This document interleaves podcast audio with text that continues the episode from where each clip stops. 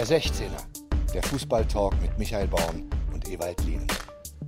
So, lieber Ewald, hier ist mal wieder der 16er Ausgabe Nummer 23, nicht zu glauben. Ähm, ich bin heute total ruhig und ausgeglichen, aus dem Grunde, ähm, ja, wir sind nicht zusammen hergefahren. Das, das entspannt mich total, wenn ich nicht 400 Anweisungen von dir entgegennehmen muss beim Autofahren. Und ich nehme an, du hast die Strecke, die du äh, zurücklegen musstest, die du normalerweise mit mir zusammen äh, zurücklegst, 20 Minuten äh, schneller zurückgelegt, oder? Wie bist du hergekommen? Ich bin mit dem Fahrrad gefahren, weil ich, Deswegen bist du eine halbe Stunde zu spät. weil ich versucht habe, meinen ökologischen Fußabdruck äh, äh, zu verbessern, Okay. nachdem ich viel durch die Gegend äh, fahre. Bist du, bist du über die Straße oder, oder Fahrradweg? Weil du bist ja so schnell unterwegs, du bist wahrscheinlich auf, auf der Straße gefahren, ne? Ja, ich bin äh, ähm, leider äh, angehalten worden, weil ich mit dem Fahrrad mit 85 geblitzt worden bin. weil ich halt so schnell unterwegs bin. Ne? Ja, ja, schon klar. Schon klar. Können wir jetzt mal ernsthaft Ja, werden? gut, erzähl mal. Wir haben uns ja wirklich lange nicht gesehen. Wir haben äh, keinen Smalltalk gemacht vorher. Und das äh, ist natürlich auch mal interessant, dann einfach mal zu erfahren, was, was es so Neues gibt in Sachen Ernährung bei dir und äh, Sportprogramm. Siehst sehr fit aus, sehr drahtig heute, muss ich sagen. Warst, warst du fleißig letzte Woche? Ich nehme kontinuierlich ab, äh, Okay. Mhm, weil, weil ich im Fettverbrennungsprogramm bin. ich habe ja gesagt, diese MCT-Öle, Middle Chain Triglycerides, äh, die äh, direkt mein Gehirn ernähren und Mhm. Oh, dazu ja. führen, dass ich bestimmte Dinge im Gegensatz zu dir vernünftig analysieren kann, Ja, ja. Ich äh, bin gespannt. ohne den Überblick zu Ich verlieren. bin gespannt, wie du durch die Weihnachtszeit kommst. Durch die Okay. Weihnachtszeit kann ich Ja. dir jetzt schon sagen, wie ich da durchkomme. Äh, Ganz hervorragend. Mhm. Weil ich werde diese. Äh, ich habe in, den, in der letzten Woche einen Tag gesündigt und mein, einen Tag gesündigt. Okay, was und habe an da? dem Abend zum Kaffee äh, Süßigkeiten zu mir genommen, mit meiner Frau zusammen. Und das ganze Ding ist zusammengebrochen wie ein Kartenhaus. Das habe ich aber am nächsten Tag, Was gab's denn? das möchte ich jetzt nicht Doch, erwähnen. ich möchte es gerne wissen. Auf gar keinen Fall. Was?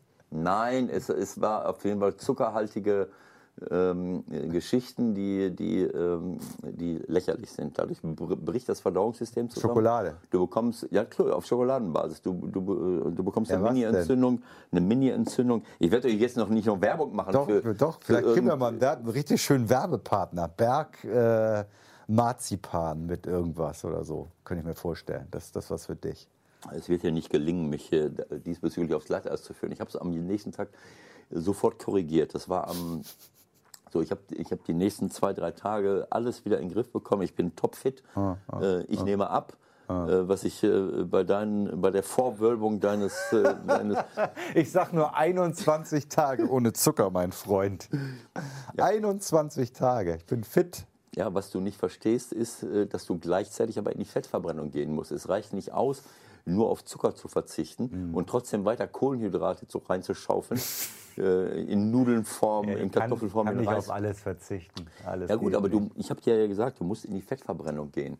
Äh, Und Fett ist ein super Energielieferant, auch für dich. Hm. Wobei ich sagen muss, äh, deine ähm, äh, Analysen, deine Kommentare bei Sky werden von, von Mal zu Mal besser. Gut, dass Pause ist gerade. so, wir fangen jetzt an. Okay. Also, was haben wir denn heute? Wir haben so viel auf dem Zettel, was eine Woche. Das ist der Wahnsinn. Ich muss erst mal sagen, wer es noch nicht gelesen hat, ich glaube, man muss es online noch finden. Spiegel Online-Kolumne, eine herrliche Glosse über äh, die Geschehnisse von Freiburg vom Kollegen Jörg Mein. Überschrift der abkippende Trainer. Ewald, wir, müssen eigentlich Florian, äh, äh, Christian Streich anrufen und mal fragen, warum die Körperspannung gefehlt hat und wieso er nicht in diesen Zweikampf gekommen ist, oder? Ja, es ist ein, eine ganz, äh, ganz hervorragende Taktikanalyse äh, der, der äh, anlaufende Spieler, äh, der abkippende Trainer und die, die Bank mit Gegenpressing. Es ist sehr, sehr schön, äh, sehr schön erklärt, sehr kreativ. Äh, Manchmal beschleicht einen das klammheimliche Gefühl, dass er Christian unterstellt, er hätte so eine leichte Bewegung Hat er ja auch.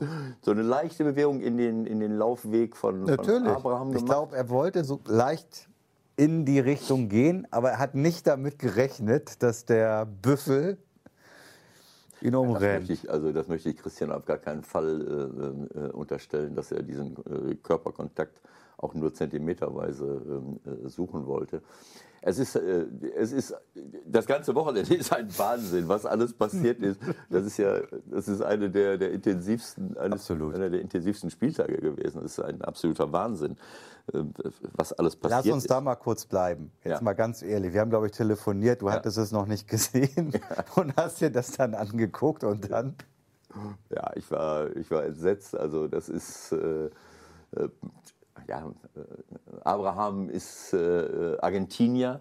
Ich habe mit, äh, mit vielen Argentiniern gearbeitet. Ich habe ihn eigentlich aus der Entfernung immer als äh, sehr besonnenen, äh, auch, auch fairen Abwehrspieler äh, gesehen. Ich, ich kann jetzt nicht feststellen, dass er da Ah, da gab es schon so drei, vier Szenen in den Ja, gut, letzten das- Jahren, die waren, äh, ja, in den letzten waren Jahren über drei, dem vier Limit. Szenen. Früher hat äh, an jedem Wochenende Ja, gut, Abwehr- aber ein Ellbogen irgendwie Richtung Kopf und so, das Ja, waren schon ein paar, waren ein paar unsaubere Dinge Nein, also dabei. ich habe das, hab das zumindest nicht wahrgenommen äh, bei Abraham und äh, ich war überrascht.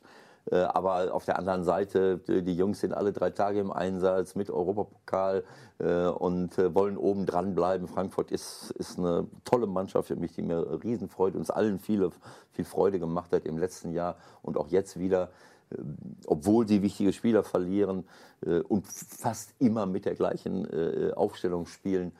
Ähm, naja, es war halt eine Situation in Freiburg, ist auch eine, ist ein heißes Stadion und sie wollten unbedingt dieses, diesen, ähm, Niederlage verhindern, ganz diese, einfach. einfach diese Niederlage verhindern und äh, naja, da ist er halt ein bisschen übers Ziel hinausgeschossen. Ne? Also natürlich kann ich als Trainer auch komplett an die Seite gehen, wenn so ein Büffel angerannt kommt, äh, ähm, äh, aber ich hätte auch nicht damit gerechnet, dass, äh, dass so ein Spieler mich da, mich da komplett um, um, Also das hat weltweit äh, wirklich Wellen geschlagen, die Nummer. Also von Wrestling-Szenen war da die Rede. Und äh, jetzt ist natürlich die spannende Frage, muss man da jetzt überhart äh, als Sportgericht eine Strafe aussprechen?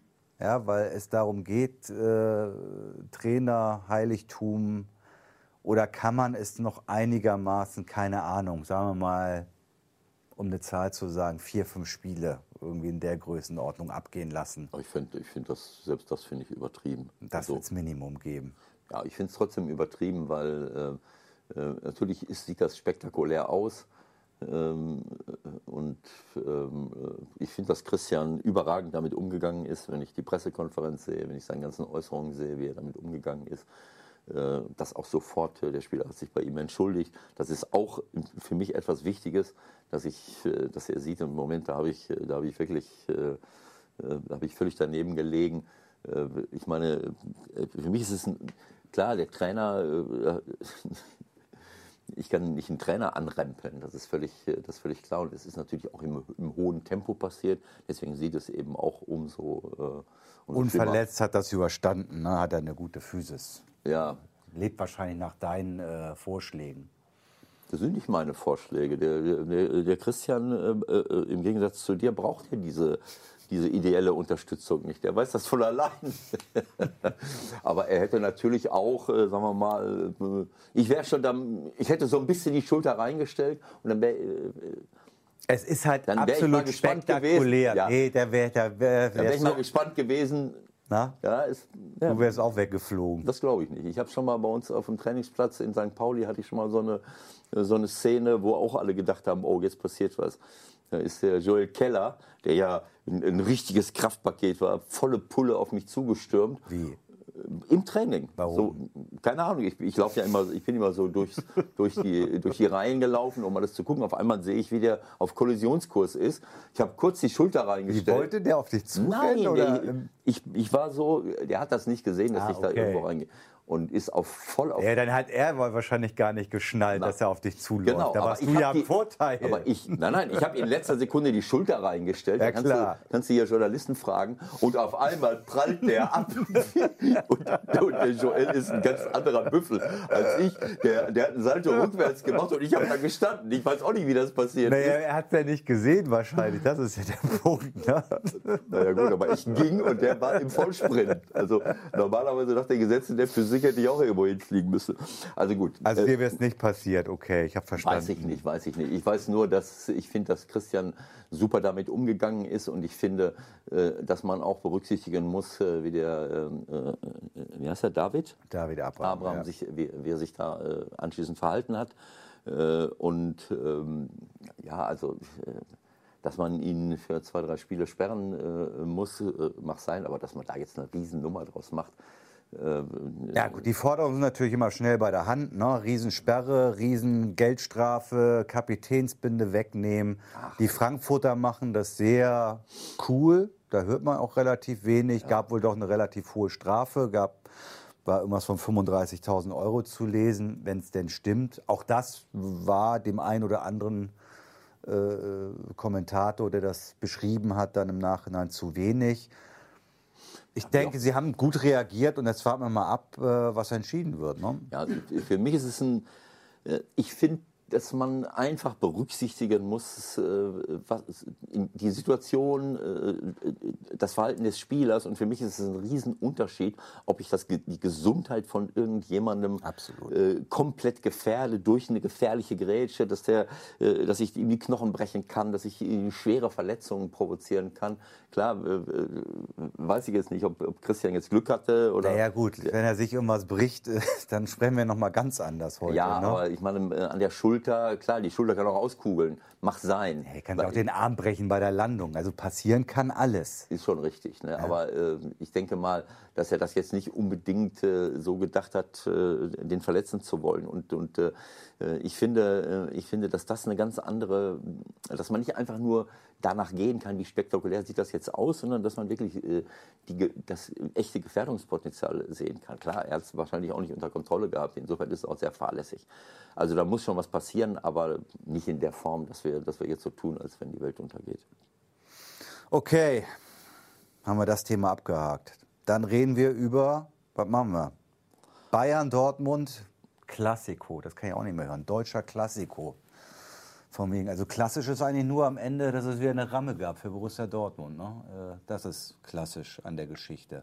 Wir hatten einen äh, Spion im Stadion, den nennen wir mal HH, äh, ehemaliger Zweitligaspieler, der hier namentlich nicht genannt werden will, aber ein Freund ist unserer Show. Und wissen wir ja alle, wenn wir im Stadion sitzen, dann sehen wir auch ein bisschen mehr. Und der hat mir erzählt, was ihm besonders aufgefallen ist in dem Spiel, dass Müller, Kimmich und Goretzka bei den Bayern das gesamte Defensivverhalten organisiert haben, unheimlich viel gesprochen haben, die Stürmer äh, quasi äh, verschoben haben aus ihren Positionen und dass die Dortmunder null miteinander gesprochen haben. Mag das schon mal ein Ansatz sein? Keine Ahnung. Äh, erstmal äh, möchte ich mich weigern, dieses, äh, diesen Sieg von Bayern hier abzufeiern. Es geht nicht um Abfall. Nach der, nach der, ähm, äh, nach der Entlassung von, von Nico, die ich unwürdig äh, fand. Dazu habe ich meine Meinung schon, äh, schon entsprechend gesagt. Äh, und anschließend spielen die dann wieder, als wenn nichts gewesen wäre und, äh, und, und, und, und hauen Dortmund weg. Na, die Frage ist ja sogar, wer spielt dann. Ne? Ja, äh, also Coutinho und, und äh, Thiago sind auf der Bank. Ja? Und die Deutschen haben sich durchgesetzt und spielen dann wieder? Oder? Das hast du durchgesetzt. Das ist ja eine Entscheidung vom, äh, Na? äh, vom Trainer. Naja, das ist halt Und die es ist ja, Frage. ist ja nicht so, dass, sie, äh, dass der jetzt guckt, wer ist in diesen drei Tagen äh, jetzt besser im Training, sondern der hat einfach gesagt, ich stelle diese Leute dahin. Er hat äh, Pavard auf die Rechtsverteidigerposition gestellt, dadurch wurde Kimmich frei für die Position vor der Abwehr. Er hat Javi Martinez hinten reingestellt, äh, der die ganze Zeit nicht so eine große Rolle gespielt hat. Ich würde Martinez, wenn er fit ist, halt auch immer bringen, ähnlich wie wir eben, wie wir auch, äh, wie ich das auch bei anderen Mannschaften sehe äh, mit, äh, mit Sechsern, die, äh, die wichtig sind. Ähm, Und es ist schon, sagen wir mal, offensichtlich, dass der, ähm, dass der Hansi Flick auf Spieler wie Coutinho, wie Thiago äh, im Mittelfeld äh, verzichtet hat und eben auf Goretzka, Thomas Müller setzt und Kimmich, was natürlich auch logisch ist, dass das zu einer größeren Kommunikation führt. Darüber haben wir ja auch schon öfters gesprochen. Ich muss natürlich auch im Mittelfeld Leute haben, die sprechen können. Jetzt weiß ich nicht, wie gut, äh, was die Amtssprache auf dem Platz ist bei den Bayern, wenn Coutinho und Thiago da rumlaufen. Thiago ist natürlich schon länger da, ist ein erfahrener Mann und wird auch Deutsch sprechen äh, denke ich mal. Coutinho äh, kann ich mir nicht vorstellen, dass er schon so weit ist. Und inwieweit Thiago da aus dieser Position heraus auch Führungsaufgaben verbal übernimmt, das kann ich nicht beurteilen. Aber wenn äh, unser Mann das dort vor Ort so gesehen hat, dann ist das jetzt keine äh, Überraschung. Äh, denn alle drei sind der deutschen Sprache mächtig, auch wenn der eine oder andere mit einem komischen Dialekt unterwegs ist, aber sie können sich verständlich machen und sprechen untereinander und können natürlich auch mit den Stürmern sprechen. Das ist etwas, was super wichtig ist. Das ist für jede Mannschaft wichtig, dass man sich äh, kommunikativ verhält auf dem Platz, dass man sich gegenseitig stellt und das sind immer die Spieler von hinten, die die vorderen Spieler stellen, äh, weil äh, umgekehrt wäre komisch. Also ich, äh, ich meine, ich kann ja mal. Und das war vorher aber nicht da und nichtsdestotrotz äh, muss man, äh, so wie du es ja auch kritisch siehst, jetzt nochmal in, in, in der Rückbetrachtung ja auch irgendwie sagen, das hat jetzt noch keine Rolle gespielt, aber das hat doch echt ein Geschmäckle, die Nummer, oder? Also ich meine, jetzt hat Hönes ja auch noch, wie ich finde, völlig unnötig gesagt, ja, da waren natürlich einige, die Kovac weghaben wollten und äh, äh, ja, wurde besprochen. Ähm, das kann es doch eigentlich nicht sein, oder? Also braucht Bayern, Bayern braucht doch eigentlich gar keinen Trainer, oder? Also die können doch das doch selbst machen und dann holen die sich äh, wochenweise mal einen Aushilfstrainer, der so ein paar Dinge mit denen macht. Keine Ahnung. Also wir haben ja unter der Woche auch schon mal drüber äh, gesprochen, wenn das stimmt, was kolportiert wurde, dass Hoeneß gesagt hat, äh, es gab was, was soll er gesagt haben? Es gab Strömungen in der Mannschaft oder es gab. Es gab Spieler, die ihn weghaben wollten. Das war die Formulierung. Ja, wenn das, äh, also so etwas zu sagen, ist schon mal äh, interner nach draußen tragen, die er, ist ja, er ist ja nicht mehr da jetzt. Er kann was, jetzt was völlig erzählen. unnötig ist, aber wenn es so, wenn es so ist, dann ist es ein Offenbarungseid. Also wenn, wenn, wenn, wir das, äh, wenn wir das zulassen, also wenn das ein Argument sein kann für eine Trainerentlassung, dann können wir ja demnächst, äh, dann können wir den Laden zumachen. Äh, dann kann in jedem Verein kann man bei schlechten Ergebnissen kurz mal eine Umfrage machen äh, in der Mannschaft. Na, wie seht ihr das denn? Wollt ihr noch mit dem Trainer arbeiten? Erreicht der Trainer euch noch? Habt ihr noch Lust mit ihm? Ach nein? Okay, dann holen wir einen anderen. Also das ist, äh, es tut mir leid, diese, diese Thematik, das ist Kindergarten. Äh, und da, darüber reden wir schon seit 20 Jahren. Wenn, wenn Vereinsverantwortliche ein offenes Ohr für Spieler haben, die sich über den Trainer beschweren, dann kann der Trainer nach Hause gehen.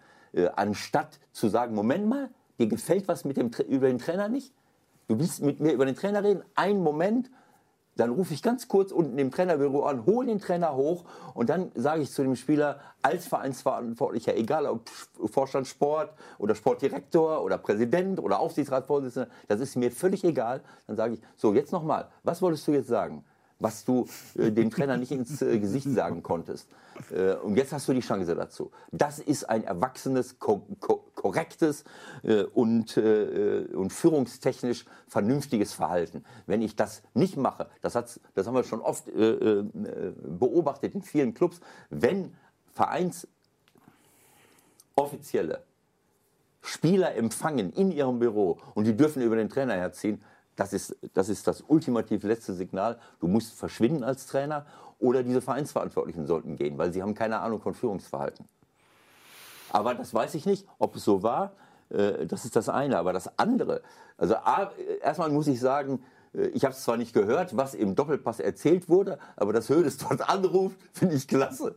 Ja, das ist ja von langer Hand vorbereitet gewesen. Das wollte er machen. Ja, also die Nummer hat er sich schon zwei Wochen vorher irgendwie besorgt vom Redakteur vom also, von Sport 1. Mach auch sein, ja, kann ich nicht beurteilen. Hat er auch übrigens schon vor 100 Jahren mal gemacht, als Daum äh, äh, Nationaltrainer werden ja, wollte. Er, okay, meinetwegen. Vielleicht hat er es. Äh, da hat er nur, da wollte er letztendlich ja auch nur seine eigene Geschichte stärken, nämlich dass dass das Brazzo Sportvorstand werden soll. Deswegen hat er da angerufen. Okay. Äh, dann sage ich nichts mehr dazu. Äh, aber was, was für mich äh, eine Äußerung von Uli, tut mir leid, das ist für mich ohne Worte zu sagen, dass, äh, dass es für Nico eine große Erleichterung Da habe ich doch war. letzte Woche schon drüber gesprochen. Aber letzte Woche, war das letzte Woche Ja. schon so? Da habe ich, doch- da hab ich doch gesagt, irgendwie ist das nicht äh, erstaunlich, dass jetzt. Ja, aber oder- war das, äh, ist diese Äußerung nein, nein, von, von, von Hönes kam sie jetzt. Genau, wollte ich Ja, gerade sagen. Wir haben letzte später. Woche schon drüber gesprochen, aber ich habe nochmal von Uli gehört, ja, das ist aber auch eine große Erleichterung. Und das wurde dann auch als Argument dafür, naja, ist ja auch besser, wenn wir ihn entlassen, nachdem man ihn die ganze Zeit intern demontiert hat und unter Druck gesetzt hat, dann anschließend zu sagen, ja, es ist auch eine große Erleichterung für ihn, das ist ja kein Kunststück. Aber ich meine, das ist Wahnsinn. das Absurde ist doch, wie sich das jetzt sofort gleich wieder weiterdreht. Jetzt läuft es bei Hertha nicht. Ja, Czovic wird schon jetzt wieder angezählt. Und dann wird so benutzt, ja, die Berliner Fans wollen jetzt gerne Nico Kovac haben. Ich meine, das ist doch der Nächste Ja. jetzt, der auf keine Chance mehr hat. Nein, also eine Sache ist völlig klar. Wenn man, wenn man über Jahre dieses ganze, ähm, diesen ganzen Zirkus beobachtet, dann, dann weiß man, dass Trainerentlassungen ähm, oder dass die erste Trainerentlassung oft dazu führt, dass andere sich auch bemüßigt fühlen, ihren Trainer zu entlassen. Äh, wenn, wenn, viele, wenn die meisten Vereine lange, lange aushalten, dann wird man auch sehen, dass, dass Leute sich scheuen, diesen ersten Schritt zu machen. Aber wenn der erste Dominostein fällt, Haben wir jetzt ja am letzten Wochenende Ne? erlebt. da, da fällt der erste Dominostein und schon geht es. Äh, ähm, äh, Ich geht meine, die Kölner, die haben, die haben sich das Ding selbst so hingelegt. Die haben es zugelassen, dass sie den Bayer Lords ein, ein Ultimatum reinschicken. Jetzt spielt er da unentschieden. ja. So, es ist doch absurd. Ja, wir haben, äh, wir haben Nico Kovac, der entlassen wird. Und schon wird Bayer Lotzer entlassen. Und schon wird Sandro Schwarz entlassen. Natürlich haben die Ergebnisse auch nicht gepasst. Das ist klar. Ja, aber bei Sand- Sandro habe ich hab ich's, hab mich total überrascht. Ja, Sandro ich ja ein- mit Rufen Schröder hier auch Genau so. gesprochen. Sandro ist für mich ein ganz, ganz ausgezeichneter Trainer, äh, der die Spieler erreicht, der eine tolle Einstellung hat. Der gefällt mir richtig gut. Das ist ein Mann der Zukunft. Äh, und wenn ich meinen, äh, angenommen, Lewandowski würde bei Bayern München monatelang ausfallen. Der, der Mateta war ihr Torjäger. Der fällt die ganze Zeit aus. Der hat im letzten Jahr hat er die Tore geschossen. Sondern muss jetzt erstmal wieder auffangen. Klar kann man das kritisieren. Ich bin nicht so nah dran. Aber ähm, ähm, ich meine, und das Köln, äh, dass Köln, äh, sagen wir mal, äh, jetzt nicht unbedingt äh, um, die, um die Champions League-Plätze mitspielen wird, äh, das war uns vorher auch klar, glaube ich mal. Ne? Also nach elf Spieltagen zu sagen, naja, das, das Thema ist durch, äh, dann hätte man mich hier bei St. Pauli in, in der Saison 2016, 17, äh, äh, nach, 14, nach 14 Spieltagen hatten wir sechs Punkte. Naja gut, jetzt sind wir wieder bei der alten Diskussion im Grunde Vereinsführung. Es, Ja. steht und fällt mit der Vereinsführung. Ist halt so. Ja, aber ich muss doch auch mal äh, beurteilen können, was ist denn da eigentlich los? Wie viele Spieler habe ich denn? Ich kann doch nicht unabhängig davon, wie viele Spieler verletzt sind. Nimm mal Hoffenheim. Hoffenheim am Anfang, die haben nichts geholt. Immer und immer wieder. Auch die haben ihre besten Spieler alle abgegeben. Alles jubelt, wie viele Millionen sie erlöst haben. So, und dann muss das System erstmal greifen. Ein neuer Trainer mit Alfred Schrö- Schröder. So, dann muss es, äh, die, dann kommt der Kramare, war auch nicht da. Du hast zig Leute weg und hast noch Verletzte.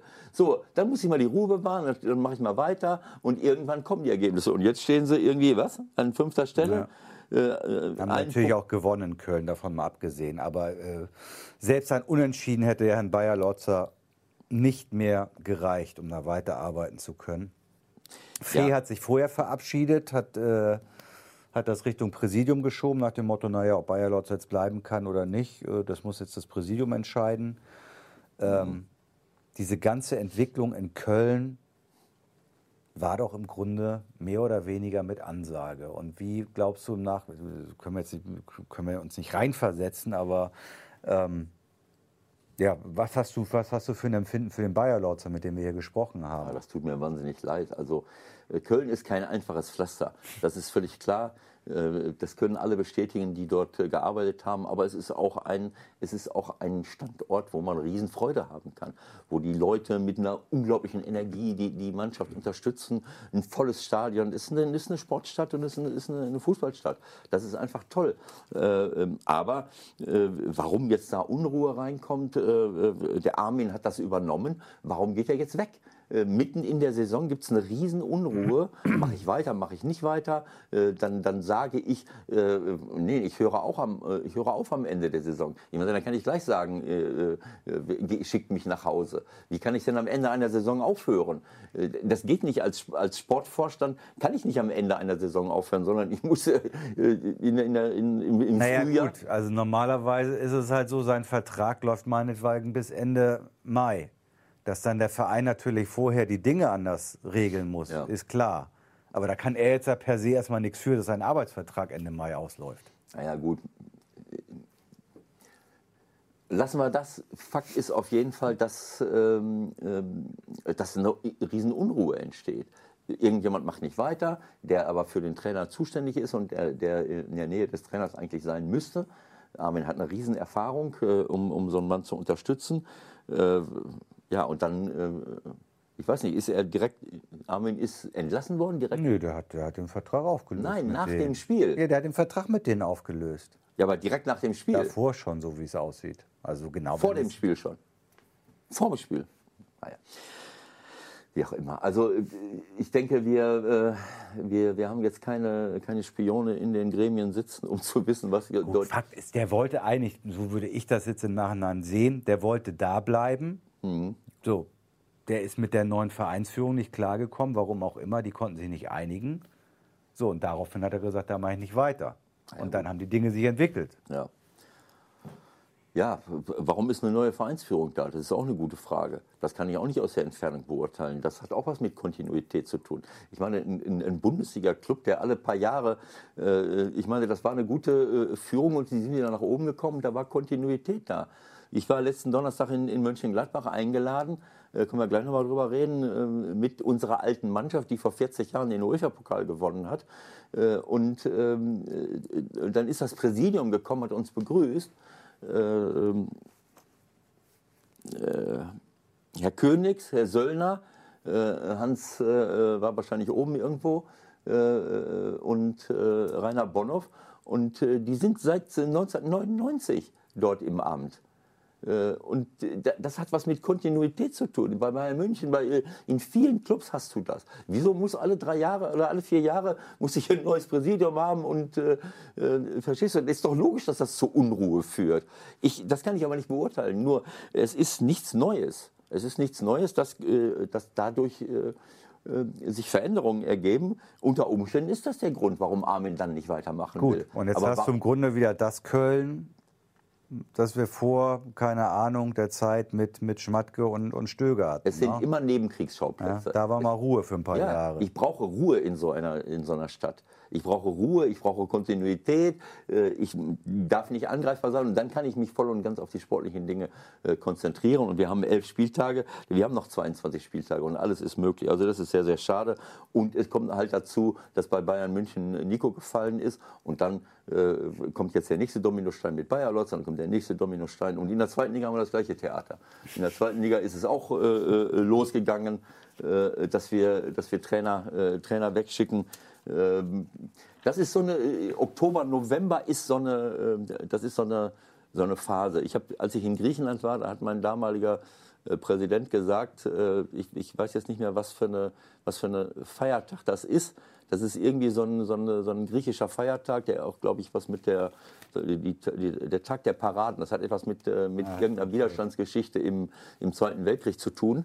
Den muss man überstehen, ne? Genau, den musst du überstehen. Wenn, wenn du bis zum den, wenn du bis den Tag überstehst, dann kannst du weitermachen, zumindest mal bis zum Frühjahr. Äh, Und so weit sind wir jetzt auch hier schon. Ja. Hat ja nicht überall geklappt bei dir, ne? Was denn? Den Nee. Tag zu überstehen. Nee, nicht, nicht. Olympiakos war, war ein bisschen Ja, früher das, ja, vorbei. gut, das, war ganz an, das war was ganz anderes. Ja, die Kunst besteht darin, einzusteigen, wenn der Tag vorbei ist. ja, also, was haben wir noch? Was haben wir noch? Was haben wir noch? Eine Menge haben wir noch. Ja, das ist. Wir, wir wollen uns über. Eigentlich wollte ich noch Erik auch, können wir ruhig sagen, haben wir nachher als äh, Talkgast zum Thema England, Liverpool gegen, gegen Man City. VAR in England auch gerade ein Riesenthema. Äh, die sind ja erst diese Saison eingestiegen. Da gab es einige Szenen, die, die unheimlich schwer zu beurteilen war. Wir haben uns das auch angeguckt. Und man muss, glaube ich, irgendwie schon nochmal die Grundsatzfrage stellen. Also die, die Kritik wird immer lauter, wird offener. Wenn im Kicker ist, ist vom Chefredakteur klare Kommentare äh, gibt äh, in Richtung, äh, wir müssen das vielleicht komplett nochmal hinterfragen. Und nach dem Motto, hört auf mit dem Quatsch. Ähm, überfordern wir nicht auch die Schiedsrichter, die diesen Job da übernehmen. Ich, ich denke jetzt nur an diese Handspielgeschichte in, in Liverpool, die ich mir, keine Ahnung, ich habe mir die ganzen Zeitlupen bestimmt hundertmal angeguckt. Und die Menschen sollen innerhalb von einer Minute die Entscheidung treffen, ja oder nein. Das ist unmöglich. Das Entscheidende ist, was für Bilder ihnen vorgelegt werden. Und das, das müssen die besten Bilder sein aus zwei, drei Perspektiven. Dann kann, man das, dann kann man das schon relativ schnell sehen. Das muss ganz schnell von, von den Fachleuten vorbereitet sein. Ich bin und werde immer ein Anhänger dieses Videobeweises bleiben. Aber ich bin komplett dagegen, das Spiel zu sezieren auf Zentimeterniveau. Das ist für mich albern, diese Abseitsentscheidungen, wenn einer mit einem halben Daumen, äh, der Abwehrspieler, das haben wir ja auch schon gehabt, die Hacke steht im Abseits oder irgendwie so etwas. Also damit, äh, damit machen wir das Spiel kaputt. Äh, es geht ja darum, klare Fehlentscheidungen, äh, klare äh, Abseitsstellungen zu verhindern, dass keine Tore dadurch fallen, dass ich mir einen Vorteil verschaffe. Aber wenn ich mit dem linken C, der Abwehrspieler deckt mich komplett, aber ich bin halt besser, kann mich schneller drehen, aber mein linker C ist im Abseits. Davon, da bin ich komplett dagegen.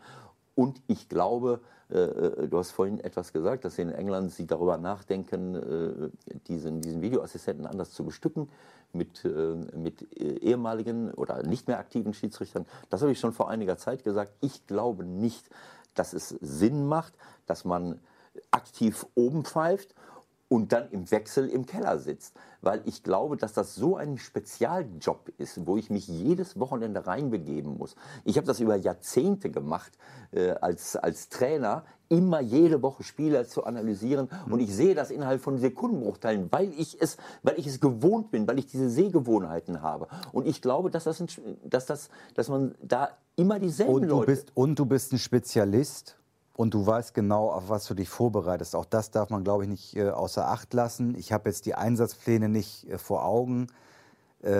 Letztendlich trifft die Jungs ja genau dasselbe wie die Spieler. Das heißt, sie sind mittwochs, wenn sie international dabei sind, irgendwo meinetwegen jetzt mal an der Linie in Brügge, dann sind sie samstags in Sandhausen und sonntags sitzen sie im Keller und sollen irgendwie, ach Keller dürfen wir nicht mehr sagen, gut, sitzen in Köln ja. im Videocenter und sollen in der Bundesliga die Dinge beurteilen. Ja, aber ja? wie viele Einsätze haben sie doch? Es ist doch nicht so, dass jeder Schiedsrichter, jeder Bundesliga-Schiedsrichter an jedem Wochenende im Einsatz ist. Ja, also oder? eigentlich sind die mittlerweile entweder, entweder in Köln im Einsatz oder irgendwo im Stadion. Okay. Das darf man ja auch nicht vergessen. Das ist natürlich für die Branche auch äh, eine, eine Zusatzeinnahme, die sich über Jahre jetzt noch äh, generieren lässt. Ne? Mhm. Auch das darf man nicht vergessen. Ja, wie, wie, auch immer man das, man das organisiert, äh, ich glaube auf jeden Fall, dass dieser Job als Videoassistent, dass es ein Spezialjob ist, dass das, äh, dass das Spezialisten sein müssen, die, äh, die es gewohnt sind, das zu analysieren. Schiedsrichter ja, aber ähm, ja, entweder machen sie nur noch das oder, es, oder wir nehmen die Leute, die, die dann ab 45 Jahren offensichtlich nicht mehr, äh, äh, nicht mehr gefragt sind, was ich sowieso äh, für lächerlich empfinde. In England machen sie es ja deut deutlich länger, die, die, die Leute sind fitter, da müsste man auch drüber nachdenken, ob man die Grenze nicht einfach hochsetzt, keine Ahnung, auf 50 oder was auch immer. Ne? Ja, also das hat doch was mit der Fitness zu tun. Ich meine, äh, ist egal. Das Thema möchte ich jetzt nicht, möchte ich jetzt nicht nochmal aufmachen, aber äh, ich glaube, dass, es, dass man es viel, viel besser äh, analysieren kann, wenn man es jedes Wochenende macht, wenn man immer im Einsatz ist und spezielle Sehgewohnheiten entwickelt, weil das eine äh, spezielle Aufgabe ist, in die man sich auch hineinarbeiten muss. Und wenn ich mal da bin, mal dort bin, ist mein Gefühl. Äh, ich habe es jedenfalls bei mir erlebt. Ich musste das immer und immer machen, äh, über lange, lange Jahre. Und ich habe es gerne gemacht, aber dadurch haben sich meine Sehgewohnheiten verändert. Und ich kann relativ schnell erkennen, wo, wo Leute dies mal einmal kurz gesehen haben. Dann habe ich es schon gesehen. Nee, das war so und so. daran kann man sich gewöhnen. Also das ist meine Meinung dazu. So, und jetzt kommen wir noch mal ganz kurz, bevor wir hier Richtung äh, Gespräch der Woche überleiten, zu einem Thema, das sensationell ist. Also Sehr verehrte Zuhörer, wer ist Tabellenführer in der Fußball-Bundesliga? Borussia Mönchengladbach. Wer hat da gespielt? Wer war da Trainer? Ich war kurz mal da Trainer und gespielt habe ich auch. Wer ist in der zweiten Fußball-Bundesliga Tabellenführer? Ja, das weiß ja jeder. Arminia Bielefeld. Wer hat da gespielt und wer war da mal Trainer? Auch nur kurz, aber offensichtlich nachhaltig. Aber sehr erfolgreich Trainer.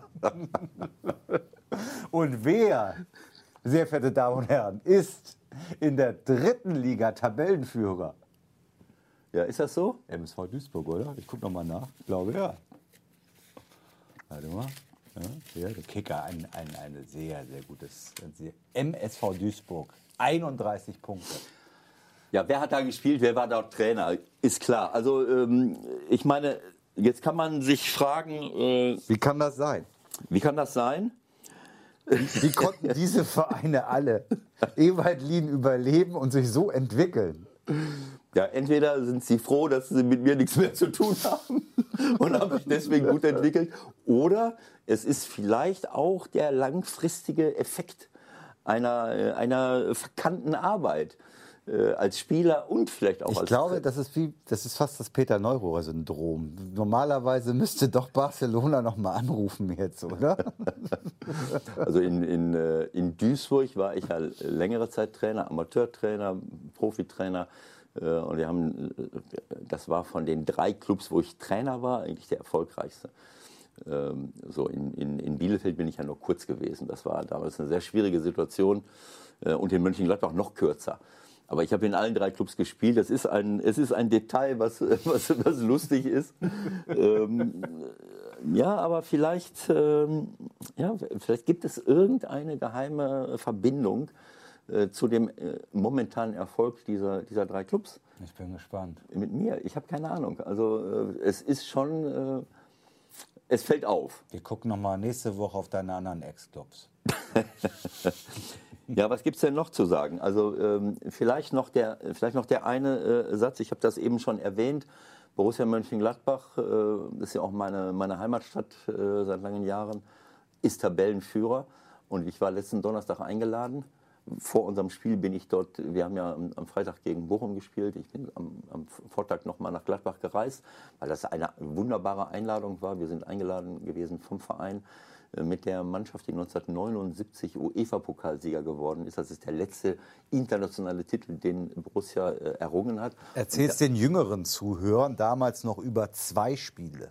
Genau, äh, bei, gegen Roter Stern Belgrad, in Belgrad 1 zu 1, in Düsseldorf sind wir ausgewichen, weil da mehr Zuschauer kommen, haben wir 1-0 gewonnen äh, und ähm, sind UEFA-Pokalsieger geworden und ein Großteil dieser Mannschaft äh, ist gekommen. Das war wunderschön, Leute wie Alan Simonsen aus Dänemark zu sehen, wie Wilfried Hannes, Hans-Günter Bruns, äh, Frank Schäffer, äh, Rudi Gores, Kalle Sag mal ganz kurz, da bei der, bei der Feier dann 79, da hast du erstmal einen schönen Bulletproof Coffee hinterher genommen, oder? Bei der Meisterfeier dann, als ihr den Cup hochgehalten habt, dann. 1979 gab es noch keinen Bulletproof Café und äh, unsere, äh, unsere diesbezüglichen Erkenntnisse Ende der 70er Jahre bewegen sich au- auf, dem, auf deinem Niveau vom letzten Jahr noch. Also nein, äh, es war ein wunderschönes Erlebnis. Es war toll, die Leute alle wiederzusehen. Einige habe ich natürlich öfters äh, gesehen, aber es war schön in dieser Zusammenballung das zu sehen. Eine tolle Idee vom Verein.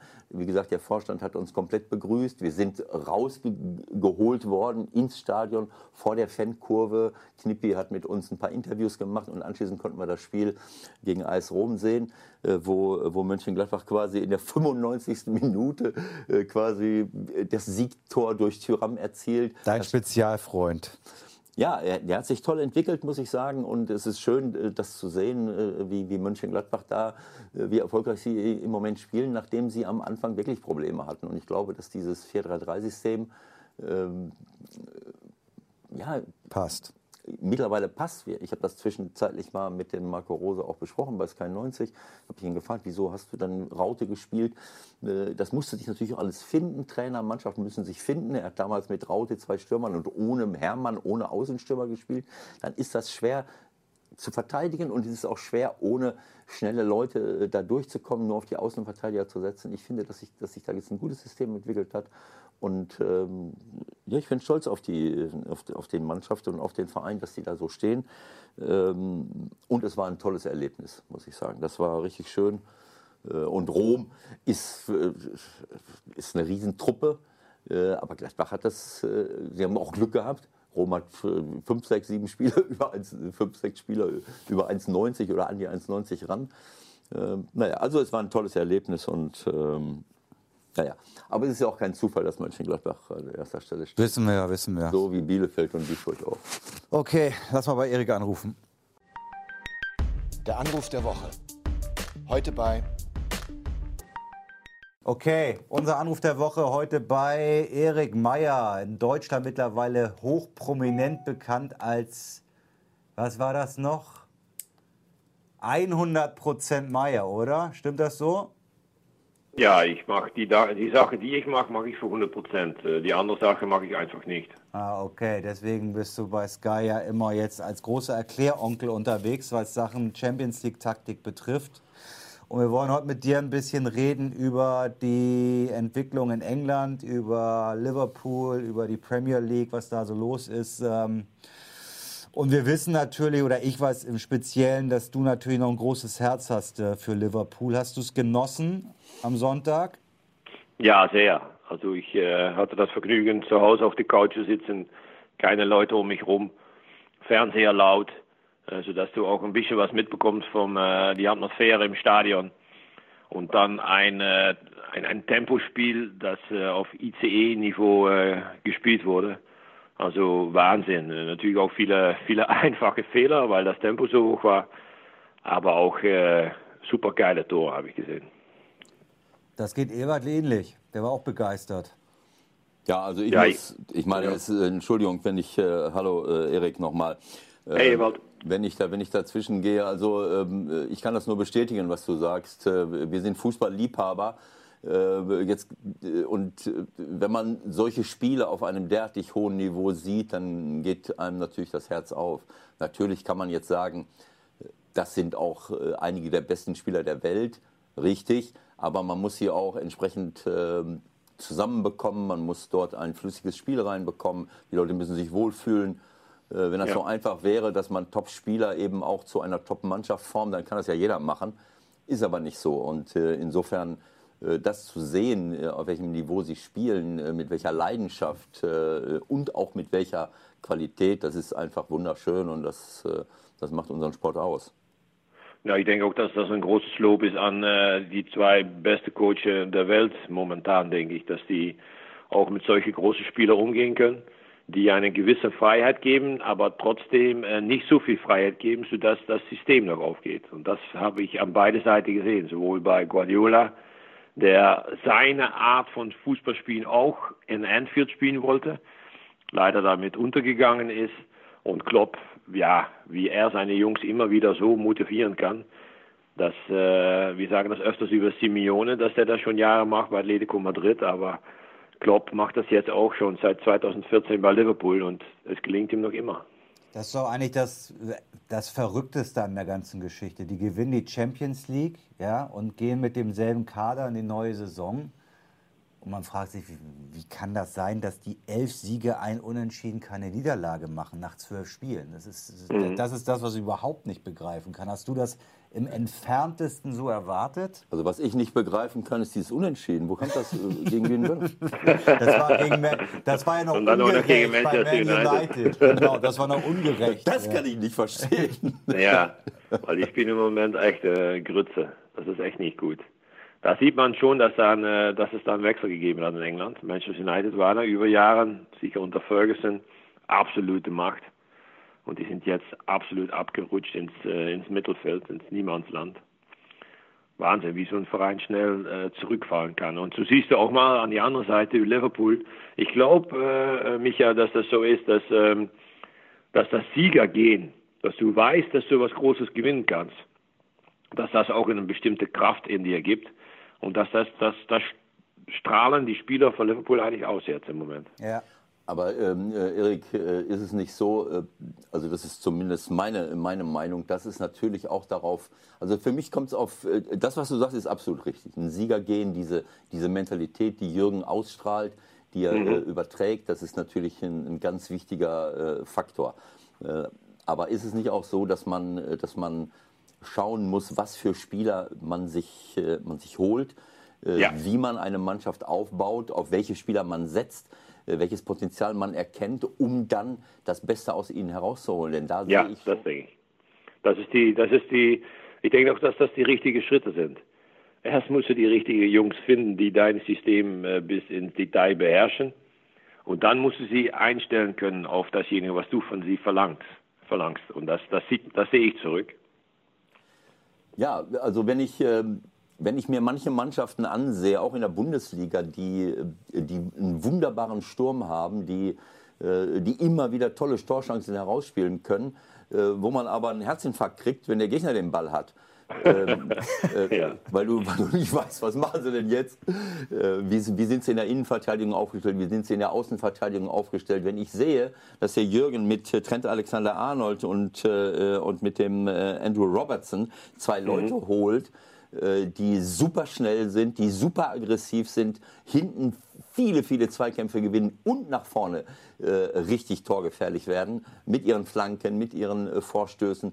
Das ist für mich ein modernes Verteidigerspiel. Was nützt mir ein Offensivverteidiger, äh, der, äh, der wunderbare Flanken spielen kann, der hinten jeden zweiten Zweikampf verliert? So viele Tore kannst du vorne gar nicht schießen. Das ist einfach Nein. so. Meisterschaften gewinnst du mit der Abwehr. Und das ist für mich so die Basis. Wenn ich diese beiden Außenverteidiger sehe, wenn ich dann Van Dijk und den Torwart sehe, das ist, das macht das für mich aus, dass ich, dass man, äh, dass man äh, einen der besten Verteidiger der Welt holt. Dann hat man mit Matip und Lovren noch zwei andere. Ich weiß nicht, wen, wen sie da noch äh, rumspringen haben. Gomez. Gomez. Jo, Gomez, ja. Äh, Gomez noch. So, dann habe ich, äh, dann ich aber zumindest zwei Top-Außenverteidiger, Weltklasse-Torwart dazu geholt für viel Geld, Weltklasse-Innenverteidiger dazu geholt für viel Geld. So, und dann kann man mal, dann habe ich, ähm, sagen wir mal, die Basis aufgebaut und dann kann ich mir mal über andere Sachen Gedanken machen, bevor ich mir eine goldene Stoßstange vorne dran baue und hinten. Aber da hat er, das muss man glaube ich auch sagen, das hat ja auch ein bisschen gedauert. Ne? Also ja, das hat ein paar Jahre Natürlich. gedauert. Er hat die Geduld äh, gehabt, er hat er hat die Zeit bekommen. Also wenn ich an Minolet denke, den er ja jahrelang auch mit durchgeschleppt hat. Und in der Innenverteidigung mit Van Dijk, da waren ja nun auch, äh, als der Wechsel klar war, also ich denke mal, 90 Prozent haben gesagt, sind die völlig bescheuert, 90 Millionen für einen Innenverteidiger. Aber ich glaube im Grunde, die beiden Personalien waren die letzten beiden Puzzleteile, die noch gefehlt haben, um dahin zu kommen, wo sie jetzt sind. Naja, Robertson ist 2017 gekommen, äh, Alexander Arnold war, ist seit 2004 äh, im Club. Der war, äh, der war sein ganzes Leben. Ja, ich rede jetzt ja von den anderen beiden. Naja, ist klar. Ja? Ich wollte sagen, die, die anderen waren einer ist schon aus, aus dem Nachwuchs, der andere ist 17 geholt worden und äh, Alisson und Van Dijk sind 18 äh, geholt worden. Das war der, der Bringer, das ja. ist klar. Ja, das war, glaube ich, was, äh, was Micha gerade sagen wollte. Dass die Mannschaft war schon gut strukturiert, aber da haben noch zwei Teile gefehlt. Und das, jeder hat auch erst gesagt und war auch sehr kritisch von, was ist das denn? Gibt er 150 Millionen aus an einen Torwart und einen Zentralverteidiger? Aber wenn du dann Preise gewinnst und siehst, wie, der, wie die Mannschaft spielt, dann musst du ihm nur recht geben. Das war das richtige Investment. Und das unterstützt ja auch deine äh, Philosophie, äh, Ewald, dass du gut gucken musst, was brauche ich und nicht, was sieht schön aus. Vergessen wir bitte nicht Fabinho. Fabinho ist auch gekommen ja. 2018. Fabinho ja. mit Alisson, mit Van Dijk, Fabinho. Das heißt, das ist das, was Jupp damals gemacht hat, als er den äh, Javi Martinez äh, geholt hat. Für viel, mhm. viel Geld, was keiner verstanden hatte. Aber das musste man damals bezahlen, das hätten sie nicht gekriegt. Und dann gewinnen sie die Champions League. Äh, dieser, dieser Mann vor der Abwehr, auch das vergessen viele Mannschaften, die sagen, naja, da brauche ich einen, der, der schön das Spiel macht. Naja, klar, das ist auch schon schön, wenn man das Spiel macht. Fabinho ist sensationell. Und der schießt ja auch noch solche Tore. Also ich meine, was war das wow. denn bitte? Das ist Fabinho, hä? Ich glaube, da haben die von City auch nicht so wirklich mitgerechnet, oder? Dass der so einen da rausholt. Nein, nein, nein, aber das ist doch überraschend und, und, und schön, dass, ähm, dass so eine Person dann plötzlich auch ins, ins, ins, äh, ins Spotlight steht. Äh, obwohl er eigentlich auf einer Position spielt, wo er, sag mal so, ein bisschen der Abräumer ist, um die drei vorne glänzen zu lassen. Aber jetzt zeigt er auch nach vorne, welche Fähigkeiten er hat. Und vor allen Dingen, man sieht auch, ich glaube, das, das sehen wir auch, äh, welche kleine Fouls, welche kleine äh, Ballabnahmen oder äh, Balleroberungen der äh, Fabinho die letzten Wochen getätigt hat. Und er, er wird immer stabiler und immer besser. Er ist natürlich auch ein, ein kleiner Drecksack, sagen wir mal so. Ja, ne? brauchst du doch. Das ist doch mal deine These. Brauchst Ja, du doch. Ja, aber äh, manchmal äh, zieht er, äh, äh, äh, schießt er übers Ziel hinaus. Äh, aber nicht so wie zum Beispiel der Fernandes von Frankfurt. Der, äh, wenn das Spiel losgeht, dann denke ich immer, äh, der spielt, dann denke ich immer, naja, wie lange braucht er jetzt, bis er eine gelbe Karte kriegt? Und das, ist- das ist dumm eigentlich. Das hat er gar nicht nötig. Äh, Diese Aggressivität ist super wichtig. Und das macht Fabinho ein Stück besser, aber er, äh, er zielt äh, manchmal auch, äh, schießt manchmal auch übers Ziel hinaus. Aber es, du brauchst einfach so einen Typ vor der Abwehr, äh, der äh, sozialverträglich, aber super aggressiv die Bälle, äh, die Bälle gewinnt. Denn du wirst nicht immer, das ist ja das, was, was Liverpool jetzt unterscheidet von früheren Zeiten, dass sie auch im letzten Jahr, sie sind in der, in der Hinrunde der, der Champions League, haben sie auswärts gar nicht gewonnen. So, und, und wie viele Spiele haben sie gewonnen, äh, wo sie einfach äh, sich auf ihre Verteidigung verlassen haben und da gestanden haben und äh, sich überall zwischengeschmissen haben und die Bälle äh, also verhindert haben, dass sie, dass sie Gegentore kriegen. Auch das ist eine Kunst und das kann ich aber nur, wenn ich eben solche Spieler auch habe. Wir haben nicht mehr so viel Zeit. Lass uns noch mal kurz aufs große Ganze gucken. Äh, wir wollen ja auch, oder wir reden ja auch mit dir, weil du ja 90, äh, 99 und 2000 auch in Liverpool gespielt hast, die Stadt erlebt hast, die Region, das Land. War das damals schon so, dass eine Riesensehnsucht da war, mal wieder Meister zu werden? Ja, sicherlich schon, aber da war auch äh, Realismus da und äh, die Macht. Äh, dreiviertel Stunde weiter äh, fahren über die Autobahn Richtung Manchester. Manchester war einfach zu groß, äh, zu stark und da, da konnte Liverpool noch keine Faust machen. Ähm, versucht, ja, aber wir konnten es äh, einfach nicht, weil da viel mehr und äh, Kapital war äh, und auch viel mehr Erfolge. Und dann, dann kommen auch die allerbesten Spieler wechseln dann nach Manchester United und nicht nach Liverpool. Mittlerweile wendet sich das Blatt und sind Leute wollen sehr gerne bei Liverpool spielen, weil man da Preise gewinnen kann. Und vor allen Dingen, weil ich denke auch, dass sehr viele Spieler wechseln für einen Trainertyp oder eine Art oder unter den Trainer möchte ich gerne mal spielen. Und das ist jetzt der Unterschied. Aber damals war das sicherlich nicht. Wie, ähm, wie hast du das erlebt, diese Verbindung zwischen, äh, zwischen den äh, ähm, Einwohnern von Liverpool, äh, ähm, ähm, zwischen den Fans und dem, und dem Club? Ist das etwas ganz Besonderes? Äh, äh, man sieht das ja jetzt, wie, äh, wie sie, ja, nicht nur im Stadion selbst, was ja, wo alle sagen, das ist ja eines der, der, der heißesten Stadien äh, der Welt, aber auch generell äh, die Reaktion nach dem Champions League-Sieg, was dort in der Stadt los ist. Wie hast du das damals erlebt? War das damals auch schon so oder hat sich das entwickelt? Ja, ja, sicher. Also ähm, ich, ich bin da nur eine ganz äh, kleine Nummer eilig, im Gegensatz zu meinen Stürmerkollegen damals vorne mit Fowler, Heskey und Michael Owen. Ähm, wenn du durch die Stadt gegangen bist, dann bist du ein, ein Hero. Wenn du für die Reds spielst und der, derjenige, der dich anspricht, hat auch rotes Blut. Wenn er blaues Blut gehabt hat, dann äh, hat er dich nicht gemocht. Und wenn er Taxifahrer war, hat er dich einfach stehen lassen, weil er gerne Liverpool-Spieler mit in den Taxi nimmt. Ähm, aber das ist, das ist Liverpool. Liverpool ist Fußball pur. Musik und Fußball. Beatles und Liverpool und Everton. Und dann hört es eigentlich schon fast auf. Die Leute da geben den letzten Penny aus äh, für den Fußball. Gibt es ein neues Trikot, müssen sie das haben. Die Dauerkarte 25% teurer, dann verzichten sie auf ein paar Schnitten Brot, weil sie müssen zum Fußball. Du, you have to be at Anfield. Und da, das ist eine Kraft, das ist, ja, ich denke, sogar noch stärker als eine Religion. Kann man das äh, an, äh, an Einkommensschichten festmachen, die, die Anhängerschaft Liverpool, äh, Everton? Oder ist das äh, völlig durchmischt? Kann man das Ich glaube schon, dass es durchmischt ist, weil es sehr viele Familien gibt, wo äh, der Hälfte blau ist und der andere Hälfte rot. Ähm, aber es ist, ist Fakt, dass ähm, wenn die Leute nicht so viel äh, zu spendieren haben, äh, dass sie suchen nach etwas, was sie am Wochenende dann etwas, ja, als eine Art von Entspannung gibt.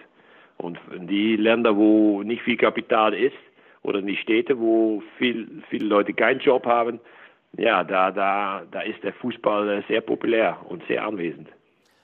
Also ich will ja kein, äh, kein äh, Wasser in den Wein gießen, aber ich möchte äh, mal ein, eine Sache erwähnen. Äh, ich weiß nicht, wie du es damals erlebt hast. Ich bin ähm, äh, vor ein paar Wochen in der Schweiz gewesen, zum zweiten Mal. Äh, da gibt es eine Stiftung aus Liechtenstein, Football is More, bei der die, äh, eine der größten Vereine Europas mit ihren Stiftungen oder mit ihren CSR-Abteilungen äh, mitarbeiten. Und äh, ich habe zum zweiten Mal da Leute kennengelernt äh, ähm, von der, äh, das ist ja, bei uns gibt es CSR-Arbeit, Corporate Social Responsibility, also unsere soziale Verantwortung. Das ist in den Vereinen bei uns integriert in Deutschland. Dort in England sind es Foundations, das sind Stiftungen, mhm. die natürlich äh, von der Premier League ich glaube, sogar eine Million Pfund kriegst du da erstmal schon mal, äh, was hier natürlich utopisch ist. Ähm, und da, da habe ich die Leute von der Everton Stiftung kennengelernt und von der Liverpool Foundation. Und äh, sie machen eine unglaublich tolle und starke soziale Arbeit. Ähm, aber sie, diese Arbeit unterscheidet sich eklatant von der, äh, von der äh, sozialen Arbeit, die wir hier unterstützen. Äh, wir, äh, ich habe festgestellt, dass dort ähm, ein Großteil der Aufgaben, die hier der Staat übernimmt, äh, im Grunde genommen die Foundations machen. Also, äh, was, äh, also zum Beispiel Speisung von, von Bedürftigen. wir kümmern uns natürlich auch um Obdachlose, um alle möglichen Sachen, aber dort habe ich das Gefühl, dass diese Stiftung mit mit ganz, ganz viel Geld, mit ganz, ganz viel Energie sich auch um viele, viele Leute kümmern, die abgehängt sind, die sehr, sehr einkommensschwach sind. Und sie übernehmen eigentlich Aufgaben, die, die normalerweise der, der Staat bei, bei uns zumindest äh, übernimmt. Das ist eine schöne Sache auf der einen Seite, dass man äh, nicht wegguckt, aber ist es nicht auch äh, eigentlich ein Armutszeugnis für einen Staat äh, und auch für eine Stadt, dass ich, äh, dass ich das einer Stiftung überlassen muss, ähnlich wie in den Vereinigten Staaten. Da, da kennen wir es ja auch, mhm. ohne die soziale Arbeit der, der Großunternehmen hat man keinen Sozialstaat da drüben. Wie hast du das damals habt ihr, habt ihr solche Sachen auch gemacht damals? Ja, das ist eigentlich ganz normal, dass du da dein etwas bekannteres Gesicht einsetzt, um, äh, um anderen Leuten zu helfen. Und das ist sehr, sehr stark anwesend, da muss ich dir recht geben. Ähm, und auch die Leute, die da, da arbeiten, sind auch mit Herzblut, volles Herzblut dabei und sehen das als ein verlängerter Arm, um ja auch ein Bild rauszugeben, was, was ist Liverpool eigentlich? Was ist LFC? Oder was ist äh, Everton, weil die machen genau das Gleiche. Ähm, und ich glaube, dass sie da auch noch einen bestimmten Stolz ähm, haben und rüberbringen, dass sie, ja, das, dass sie das für, für andere Leute gerne machen und dann die rote Soße von Liverpool drüber kippen. Aber dass, dass es A und O ist, ich mache das gerne für jemand anders. Und das, das ist natürlich ein, ein gutes Gefühl. Und all die Spieler, die äh, enorm gut bezahlt werden, wissen auch, dass sie eine soziale Funktion haben und äh, sind auch alle mit, äh, mit dabei und wollen auch gerne was machen. Ja, ich sehe das ja auch an, äh, was hat der Manet gesagt, etwas über Afrika. Ne? Ja, der ist ja nun ganz weit weg von, von, von diesem normalen Profitum. Also der ja, aber ist, Salah genauso. Ja, der, ja. Ich meine, ich, ich bin fest davon überzeugt, dass der Jürgen das natürlich auch unterstützt und fördert. Äh, aber wenn ich Mo Salah sehe, was er äh, für eine Rolle in Ägypten spielt und was er dort auch an, an sozialer Arbeit leistet, wenn ich Manet sehe und höre, was er, was er so von sich gibt, ich glaube, dass das nochmal eine ganz andere Welt ist, wenn ich weiß, äh, ich laufe jetzt nicht nur auf dem Platz, um, äh, äh um äh, ja, meine, äh, mein fürstliches Gehalt zu verdienen, sondern ich spiele auch eine, ich spiele eine Rolle für mein Land, wo ich herkomme, da kann ich Menschen helfen, für die Stadt, in der ich spiele und arbeite und wo, es, wo, die, wo die Verhältnisse offensichtlich, wo es viele Menschen offensichtlich gibt, die große Probleme haben äh, einkommensmäßig äh, und ich plötzlich eine ganz andere Rolle noch spiele, äh, um für die, äh, ja, um ihnen zu helfen, aber auch um den, um den Tag zu möblieren, um so ein bisschen, ähm, ja, eine, was eigentlich nicht sein sollte, wogegen ich mich äh, eigentlich immer verwehrt habe. Der Fußball kann nicht Ersatz für ein befriedigendes Leben sein. Ja, aber er kann zumindest zusätzlich was leisten und das, ja. was du sagst und das, was Erik sagt, finde ich, ist doch vorbildhaft auch ja, für uns. Das absolut. Ist, das musst du mal in der Bundesliga den Spielern erzählen. Ich glaube, da ist die Bereitschaft doch ganz anders als das, was du damals erlebt hast. Ja, die Jungs, die fühlen echt, dass sie ein Vorbild sind für Tausende, Millionen von Leuten. Und sie strahlen das auch echt aus. Du fühlst, dass das ist nicht gemacht. Das ist echt. Und, und ich glaube, wenn du nur von solchen Leuten um dich herum hast, dann kannst du als neuer, der neue Spieler, der von irgendein europäisches Land dahin wechselt, du wirst befangen von das Gehen. Das geht nicht anders.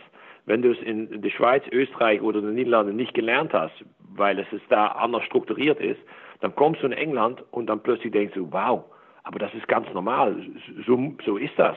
Und dann ist es auch ganz normal für dich, weil du, du übernimmst das.